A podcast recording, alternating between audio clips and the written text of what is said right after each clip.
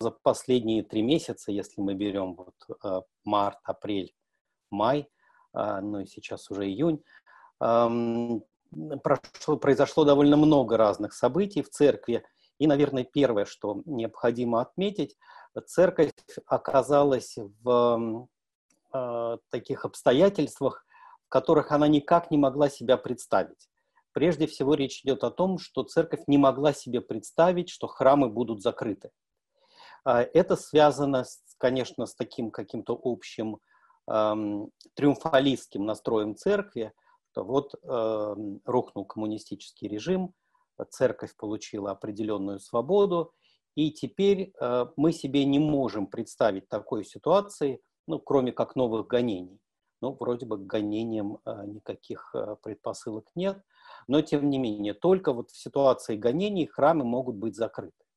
И вдруг оказывается, что жизнь э, современного мира гораздо сложнее, что храмы приходится закрывать просто потому, что а, инфекция, которая передается воздушно-капельным путем, для, а, вот, собственно, для церкви это очень серьезное препятствие для церковных собраний, прежде всего. Это очень серьезное препятствие, потому что люди привыкли стоять скучно, люди привыкли находиться, ну, собственно, и храм богослужения предполагает, что ты вместе с другими прихожанами находишься в замкнутом помещении, ну, как минимум часа два, как бы, хотя если это длинная монастырская всеночная, то может быть и пять часов.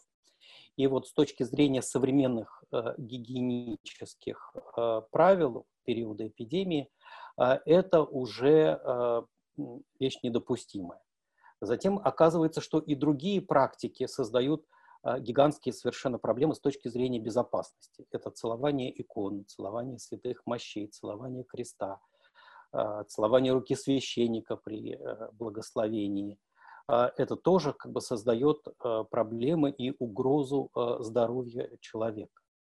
И, и, наконец, третья большая проблема, которая, пожалуй, как бы и уже имеет не только такое церковно-практическое, прикладное значение, но и в полном смысле слова значение богословское.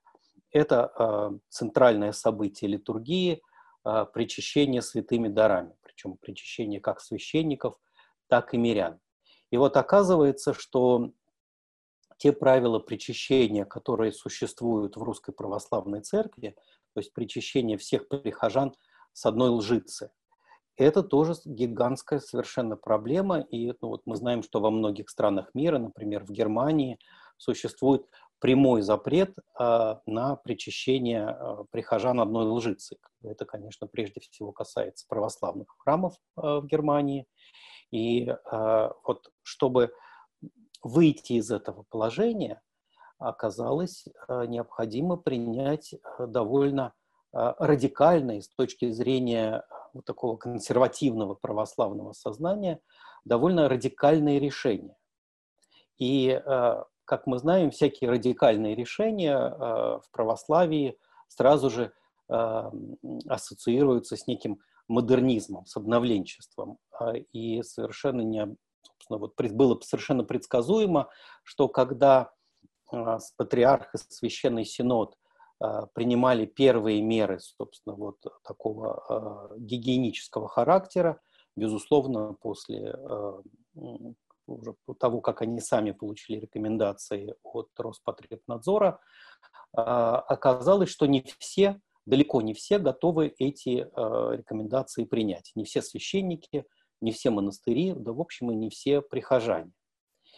А, и вот в этой ситуации мы увидели, ну, по сути дела, некую новую линию разделения внутри самой церкви.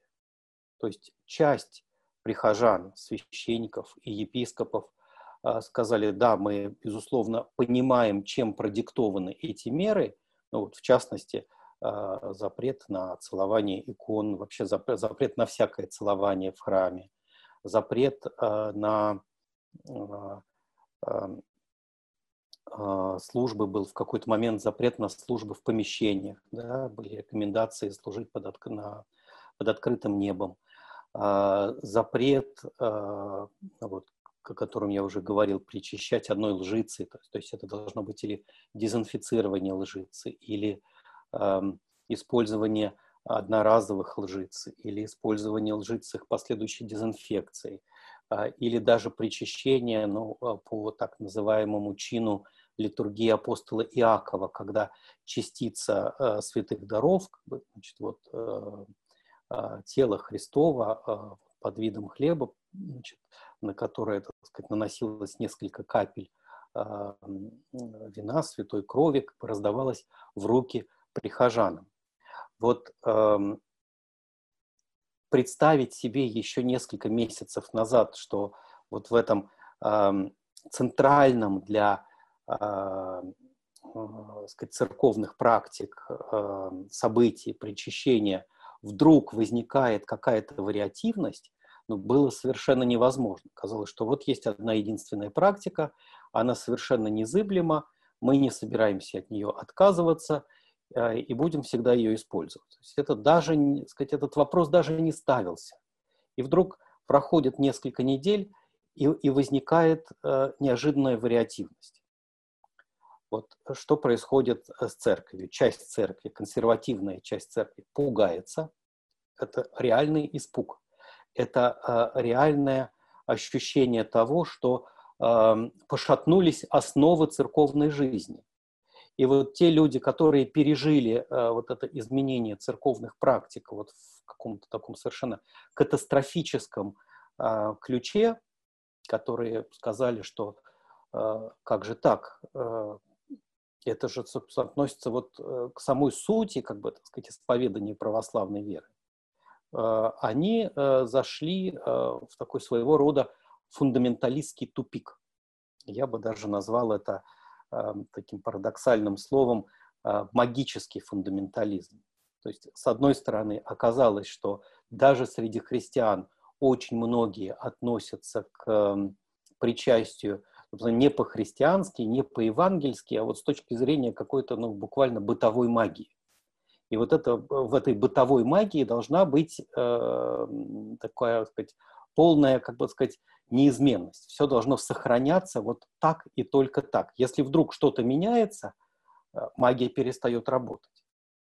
А, это вот один лагерь, и он довольно значительный. Мы видим, что в этом лагере находились э, практически все крупные монастыри, э, Киево-Печерская лавра, Почаевская лавра – Святогорская лавра, это вот три большие лавры на Украине, это Троица Сергиева лавра, это, наверное, крупнейший как бы паломнический центр на сегодняшний день Серафимо-Дивеевский монастырь. А, и многие другие монастыри мы видим, что практически большинство монахинь там, монахов и монахинь там переболело. Причем переболело серьезно, потому что не все они люди здоровые. Мы видим довольно значительное количество смертей а, среди а, православных вот, священников и монахов. То есть это путь, который а, оказался, вот этот путь православного фундаментализма, оказалось, что он опасный путь. Наверное, тоже впервые такое произошло, потому что, ну что, вот что такое религия? Да, и вот в современном мире. Это прежде всего некий набор, люди как это воспринимают, как некий набор идей и довольно тонкая грань между, собственно, исповеданием веры и э, своего рода религиозной э, идеологией, будь то идеология, не знаю, исламизма или э, православный фундаментализм.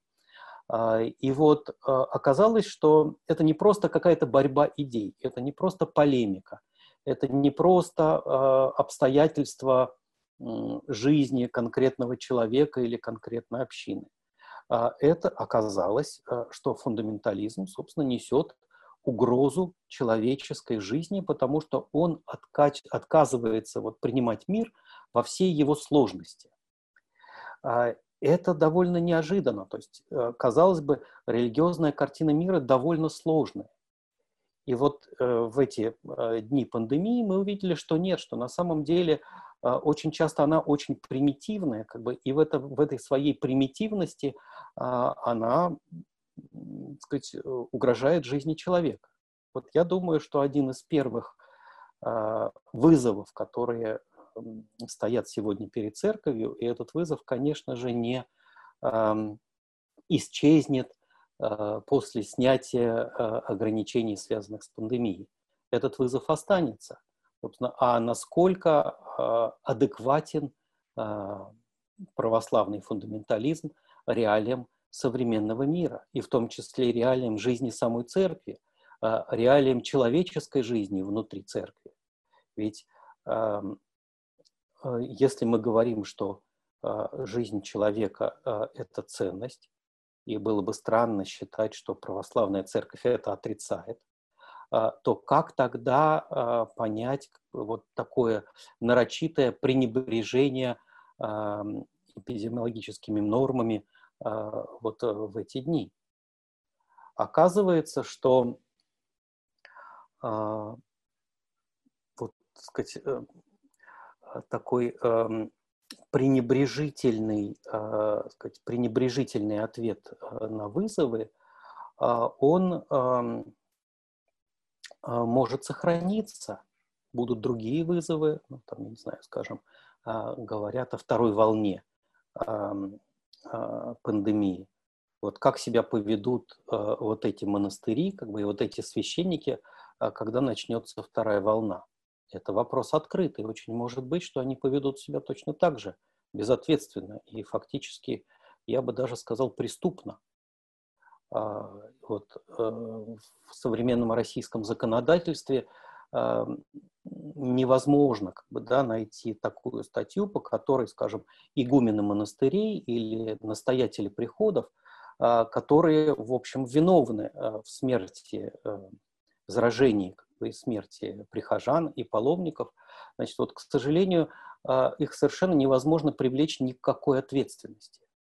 Они это, я думаю, прекрасно понимают, и, и тем страшнее как бы, их безответственность. есть, э, церковный суд не работает, мы не видим, чтобы было, были возбуждены какие-либо э, значит, вот, церковные судебные дела, церковно-следственные действия – в отношении тех, кто допустил а, заражение большого количества а, людей, ну, вот прежде всего в монастырях. Ну, есть и приходские такие случаи. А, более того, мы не видим, чтобы эти люди вообще были как-либо осуждены официальной церковью. Ну, может быть, это еще впереди, как бы церкви еще предстоит подвести итоги и разобраться в том, как вели себя конкретные представители церкви а, в этой ситуации. Но мне кажется, это необходимо сделать, а вот уверенности в том, что это произойдет, к сожалению, нет никакой. Ну вот теперь вернусь ко второй группе. Это тоже очень интересная группа, которая приняла вот эти перемены и согласилась с тем, что прихожане согласились с тем, что они не пойдут в храмы, это на самом деле довольно э, сложное и тяжелое решение. С одной стороны, мы говорим, конечно, что религиозность российского общества сравнительно невысокая. Среди тех, кто называет себя православными, ну, в лучшем случае 6-7% регулярно ходят в храм. Но вот я э, могу сказать, что э, вот в апреле, мае особенно вот в дни Пасхи, когда э, люди оказались дома, я увидел, как э, дорого многим людям, как я даже, может быть, и не ожидал от них такого трепетного отношения к православному богослужению, к участию э, в храмовой молитве, молитве, но вот они очень искренне, очень глубоко переживали невозможность, вот свою невозможность пойти в храм. А вот эта э, невозможность оказалась очень таким важным духовным опытом, когда а, молитва дома оказалась единственно возможной молитвой. А, я бы сказал, что вот, может быть, с духовной точки зрения, вот это самый главный вызов православной церкви сегодня. Да, предполагается, что каждый человек а, каждый православный христианин молится утром и вечером. А, есть последование утренних молитв, есть последование вечерних молитв, а, но можно сказать, что, конечно, далеко не все следуют вот этой практике. Да, в общем, можно сказать, что и сами-то молитвы, они не всегда удачные. Вот как в этой ситуации, когда домашнюю молитву невозможно дополнить храмовой молитвой, складывается молитвенная жизнь человека? И оказывая, и тут тоже много очень интересного произошло. Во-первых, э, возникли довольно быстро э, интернет-трансляции богослужений. Ну, с одной стороны, мы о них хорошо знаем, они известны уже не первый год – и есть такие масштабные, красивые и дорогие в организации трансляции рождественских и пасхальных богослужений из храма Христа Спасителя, или если брать большие города-миллионники, трансляции вот по местным телеканалам из кафедральных соборов или из монастырей. Но вот молиться за такими э, трансляциями было довольно сложно, потому что есть какой-то закадровый текст, есть какие-то пояснения, что-то как бы пусть и с паузами говорит диктор. Собственно, вот молящийся э, чувствует себя э, перед экраном довольно неуютно. Ну и в целом как бы говорила, что нет, э, э, конечно, нельзя говорить о том, что э, человек перед э, экраном телевизора или перед монитором компьютера – Э, который э, слушает э, богослужение, он полноценно молится. Нет, это нельзя назвать полноценной молитвой. И вдруг проходит некоторое время, и возникает новый консенсус, что когда другой молитвы просто нет, это единственная форма молитвы, которую необходимо принять, и, в общем, осуждать ее было бы просто глупо. А, и появилась, э, вот, э, появился новый опыт молитвы. И, собственно, больше э, двух месяцев некоторые молились таким образом. То есть это уже такой закрепленный опыт, по сути дела, закрепленный опыт церкви.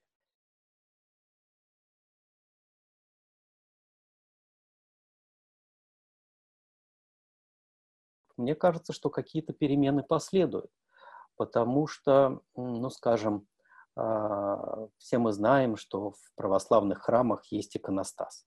Иконостас – это, по сути дела, глухая стена, которая отделяет алтарь от основной части храма, то есть отделяет молящегося священника от всех прочих молящихся, собравшихся в храме. А, и вот а, когда поставили вот эти э, любительские э, камеры или мобильные телефоны в храм, оказалось, что вот во время основной части э, молитвы, во время евхаристического канона, э, если камера находится перед э, иконостасом, то есть там, где обычно находится каждый прихожанин, то, собственно, ничего не происходит. Это статичная картинка иконостаса и ничего больше. И я увидел, вот, как менялось а, в попытке создать как бы более такую доверительную и молитвенную атмосферу, как камеры на а, евхаристический канон в приходских храмах стали вносить в алтарь. И получилась удивительная вещь. А, те там, 100, 200, как бы, так сказать, не знаю, 500, иногда тысяча прихожан, которые обычно стояли в храме, они все вдруг оказались в алтаре рядом со священником перед престолом. А, ну вот что, как бы, так сказать, вроде бы такого может измениться, если человек меняет точку, а, да, так сказать, вот, э, точку зрения, да, точку, с которой он а, смотрит, так сказать, или на которой он находится в храме. Так вот, оказывается, что очень многое меняет. То есть это совершенно другой опыт литургии, более глубокий, более ответственный, более сознательный. А, и а, многие люди, несмотря на то, что они, может быть, годами, 5, 10, 20 лет ходят в храм, вот опыт молитвы в своем храме, а, каждую службу, каждое воскресенье в алтаре рядом со священником, это новый и такой очень вдохновенный опыт. Многие от этого опыта как бы вот пришли в какое-то такое гораздо более глубокое молитвенное состояние, чем а, вот в ситуации обычного посещения храмов. То есть а, беда оказалась, принесла, и как бы, или точнее так, церковь вот в состоянии как бы, этой беды, как бы в состоянии а, резкого ограничения своих возможностей, она вдруг нашла, ну, во многом, конечно, интуитивно, но она нашла те формы как бы, вот, вовлечения прихожан в молитву, которые позволили прихожанам получить более глубокий молитвенный опыт. Это очень и очень важно. И вот как теперь этот опыт сохранить, мне кажется, снова перед церковью встает вопрос, потому что многие уже не согласны возвращаться к предыдущей практике. Ну, а, строго говоря, можно было бы сказать, что это приведет, скажем, к тому, что понизится иконостасы в православных храмах. Собственно, эта тенденция есть уже сейчас. Последние, наверное, 3-5, ну, максимум, может быть, 7 лет. Гораздо больше новых храмов строится с низкими иконостасами. То есть так, чтобы прихожане хоть чуть-чуть видели, что происходит в алтаре, чтобы у них не было ощущения вот такой полной, полной отделенности основной части храма.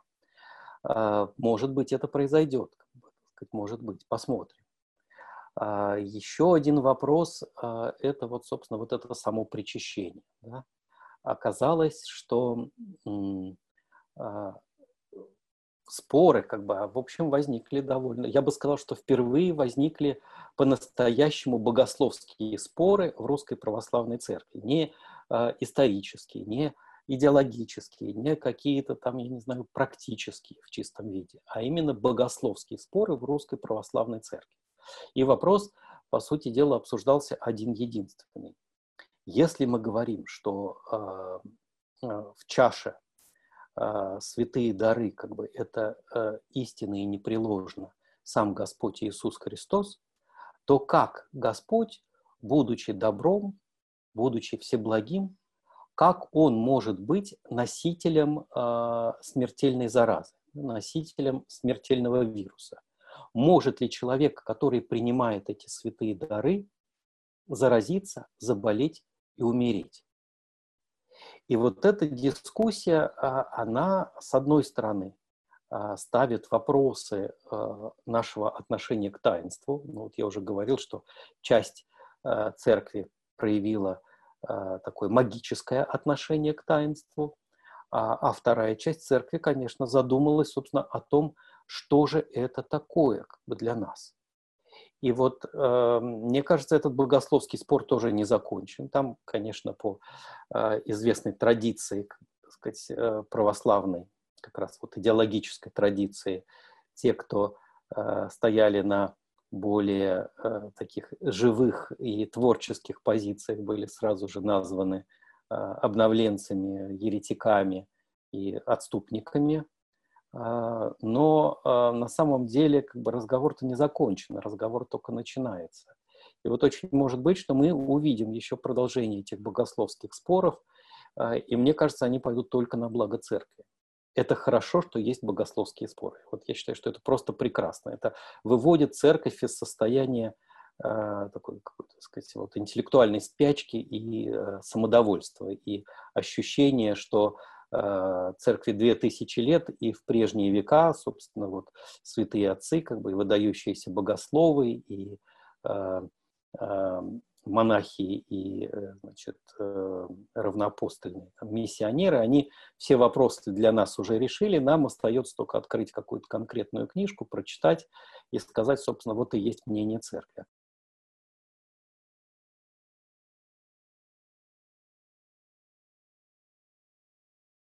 Церковь, конечно, э, э, удивила современное российское общество э, в дни пандемии, но удивила таким печальным образом, потому что трудно было поверить, что так много священников и монахов умирает вот в, от коронавируса.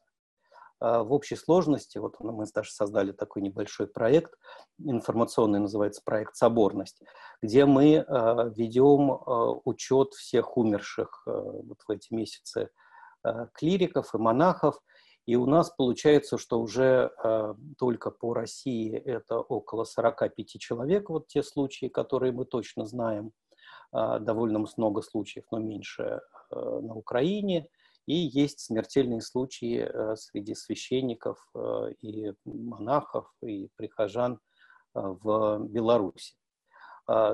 Конечно, общество эм, э, страшно, как бы так сказать, страшно пора, просто поразилось этому, почему умирают священники.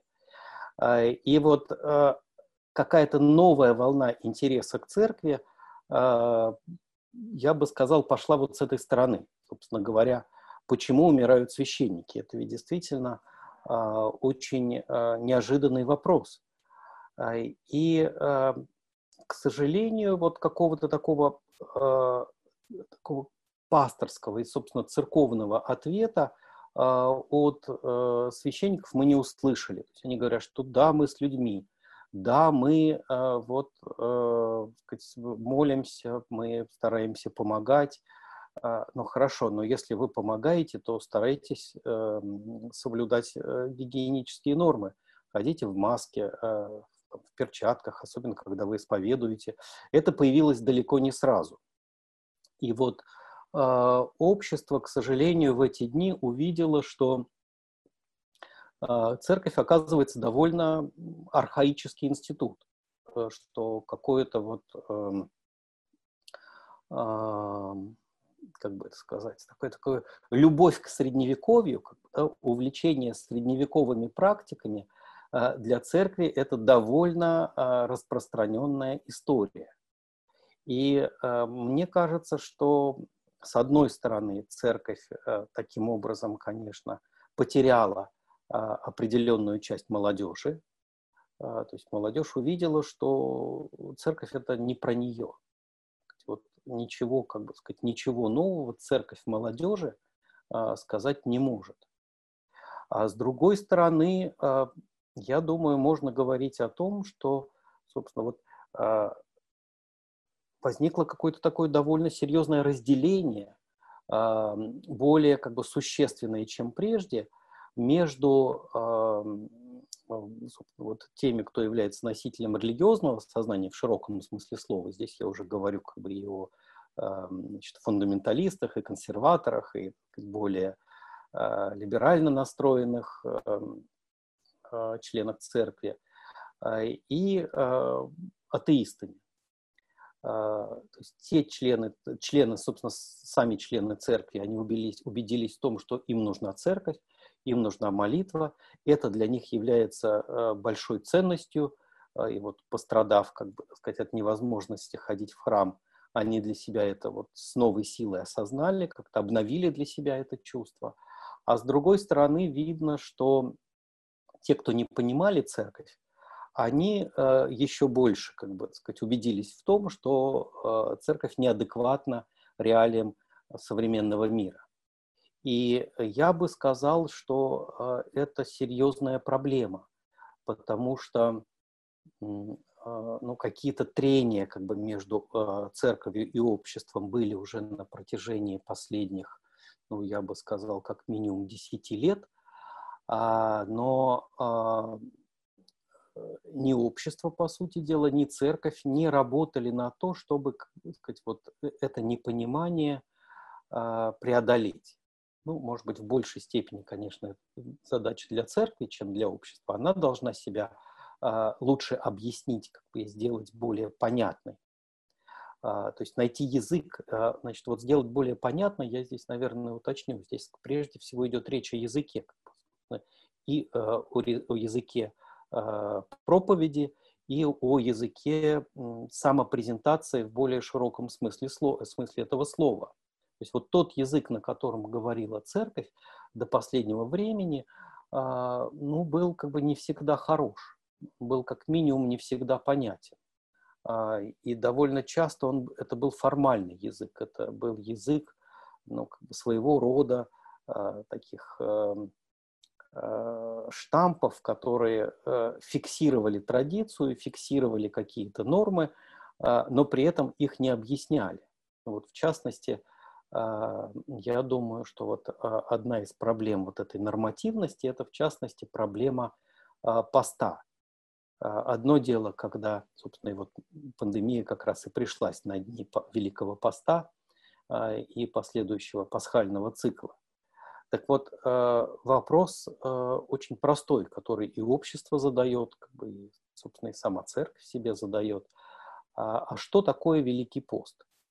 И вот на протяжении десятилетий, ну, как минимум последних двух десятилетий, главный мотив вот, в объяснении того, что такое пост, был мотив как бы, воздержания в пище да, значит, в калорийной белковой пище. И пост, по сути дела, сводился именно к этому. Что ты ешь, а что не ешь. Строго ты постишься, не строго ты постишься. Весь Великий пост тебе удалось пропаститься, как бы, или не, не весь Великий пост. А если вы православная семья, то даже возник новый глагол «постить детей», как бы сказать. То есть вы заставляете детей вместе с вами поститься как бы, или не заставляете. Если заставляете, то э, как? И вот э, эм, все время была попытка э, объяснить, что пост это не только воздержание. Но поскольку это объяснение продолжалось из года в год, как бы мы, мы все, в том числе и сама церковь, мы все глубже и глубже убеждались, что пост это, по сути дела, и есть именно воздержание в пище, во-первых, а все остальное глубоко во-вторых. Вот э, как здесь быть, как выйти из этой ловушки? тоже здесь нужны для церкви какие-то более определенные решения. Должны быть, наверное, решения как бы о видах поста, э, об обязательности поста, о посте, в конце концов, как э, аскетической практике определенной. Э, вот, к сожалению, всего этого мы пока от церкви не слышим,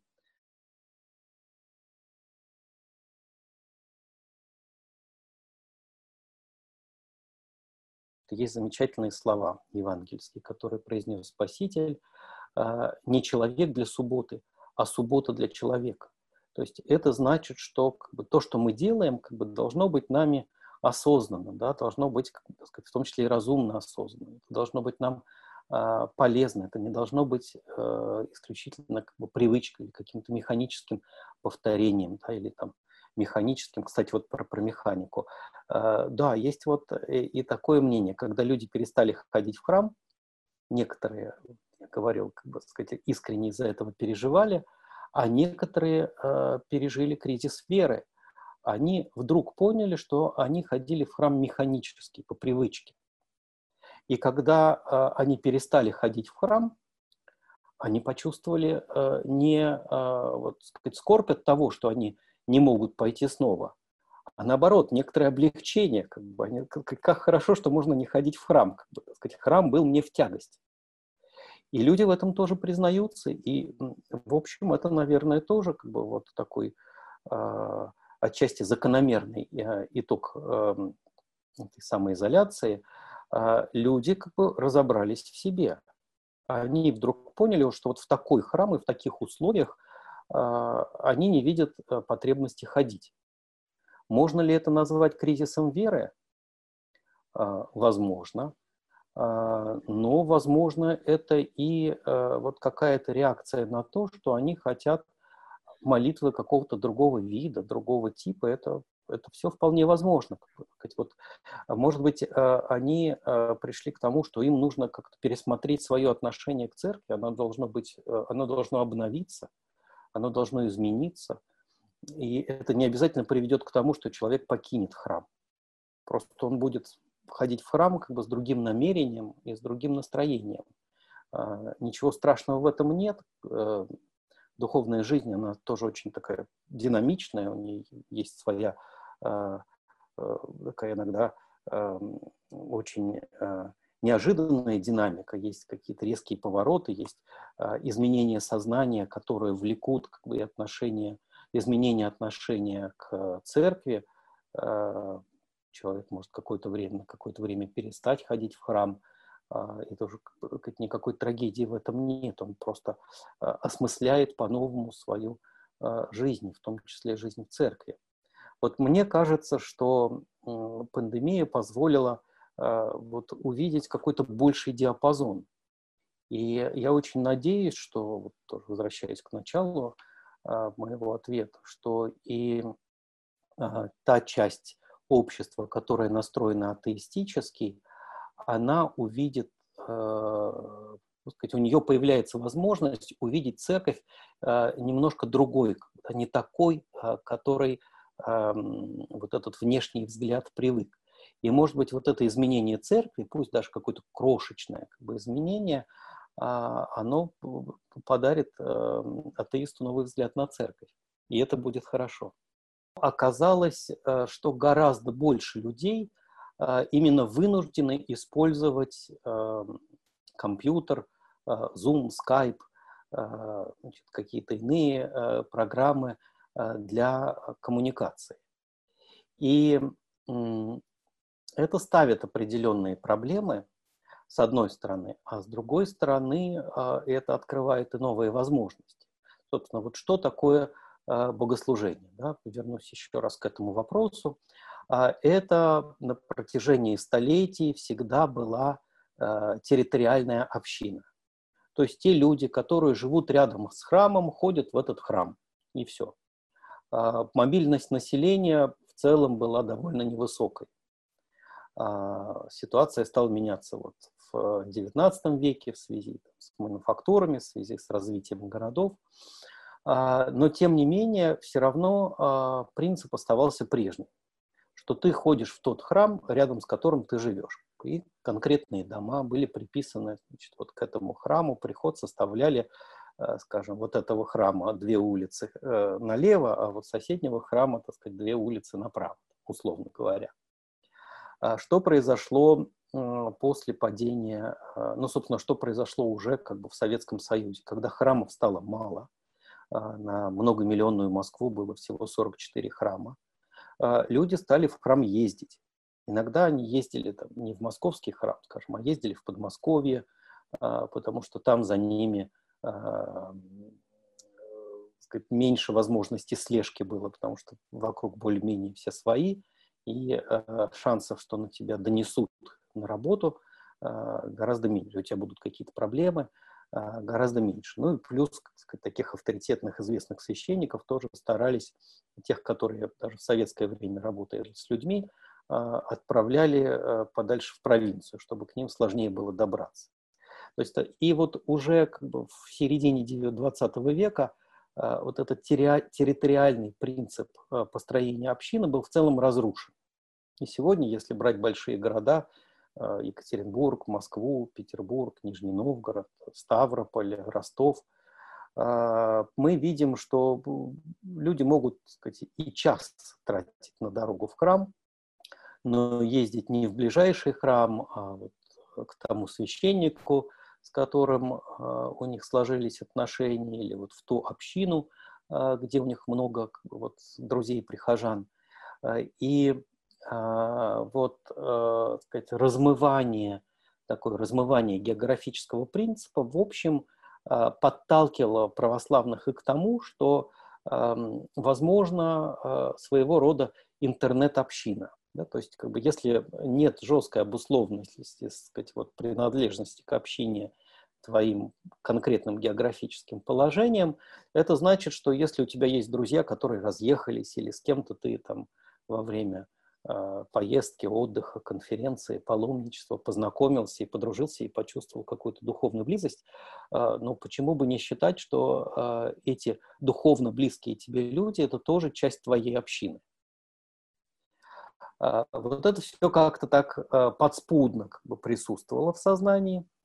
И с новой силой открылось в дни пандемии, когда стало невозможно совершать, участвовать вот в литургии в храме, а, начались интернет-трансляции, и возник а, еще один а, новый и совершенно радикальный вопрос. По сути дела, вопрос, который прежде, насколько мне известно, даже и не ставился. А возможно ли совершать таинство онлайн?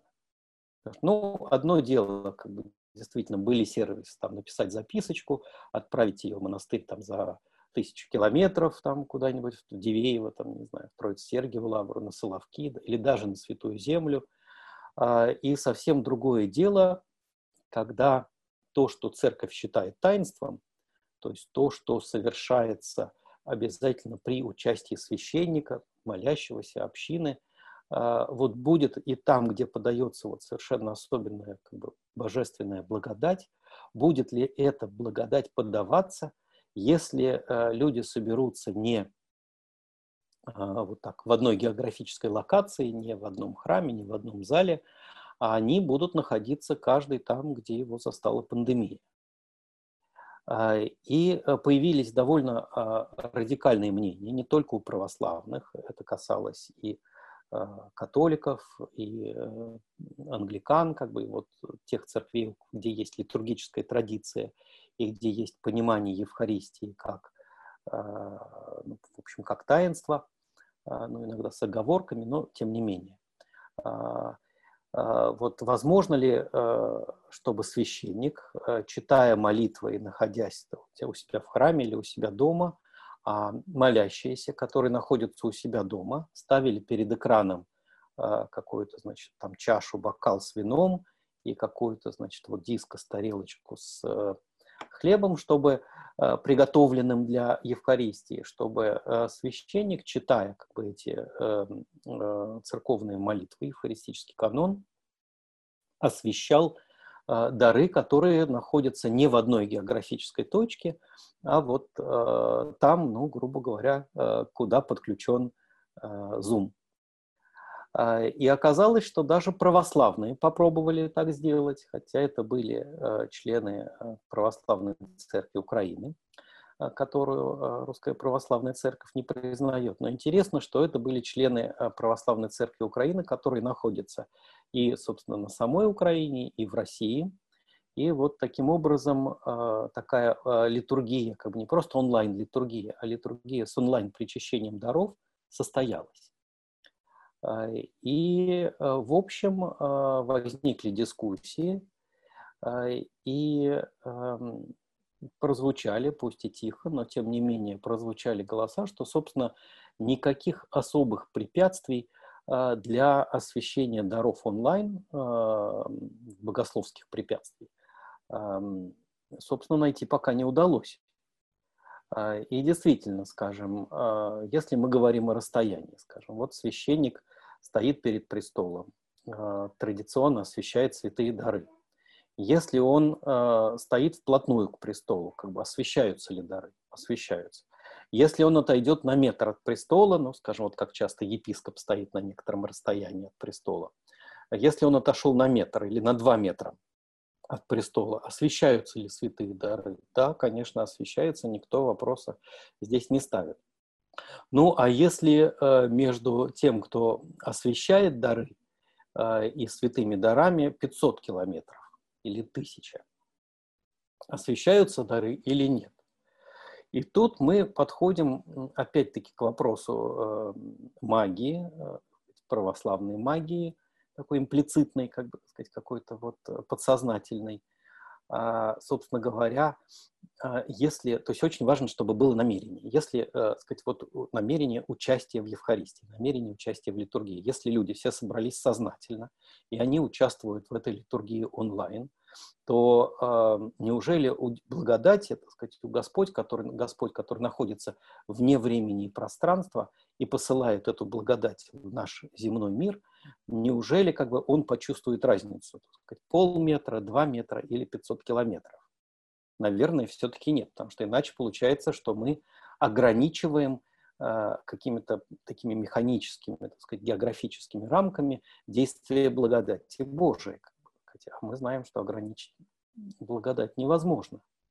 Э, и, но это настолько страшный для церкви разговор, э, это настолько может изменить церковные практики, что сейчас эм, а, ну, только вот какие-то отдельные прихожане, энтузиасты, а, пусть там с богословским образованием, обсуждают эти вопросы. Но официальная церковь эту практику, ну, так сказать, так, через косвенные высказывания не прямо осудила, но э, здесь ведь тоже как бы вопрос в том, ну и что, как бы, что церковь новую практику, ну, какие-то официальные лица церкви эту практику осудили это же пока еще ничего не значит. А, если эта практика будет, получит какое-то продолжение, то вполне может быть, что сказать, вот это онлайн-освещение даров войдет э, в жизнь церкви.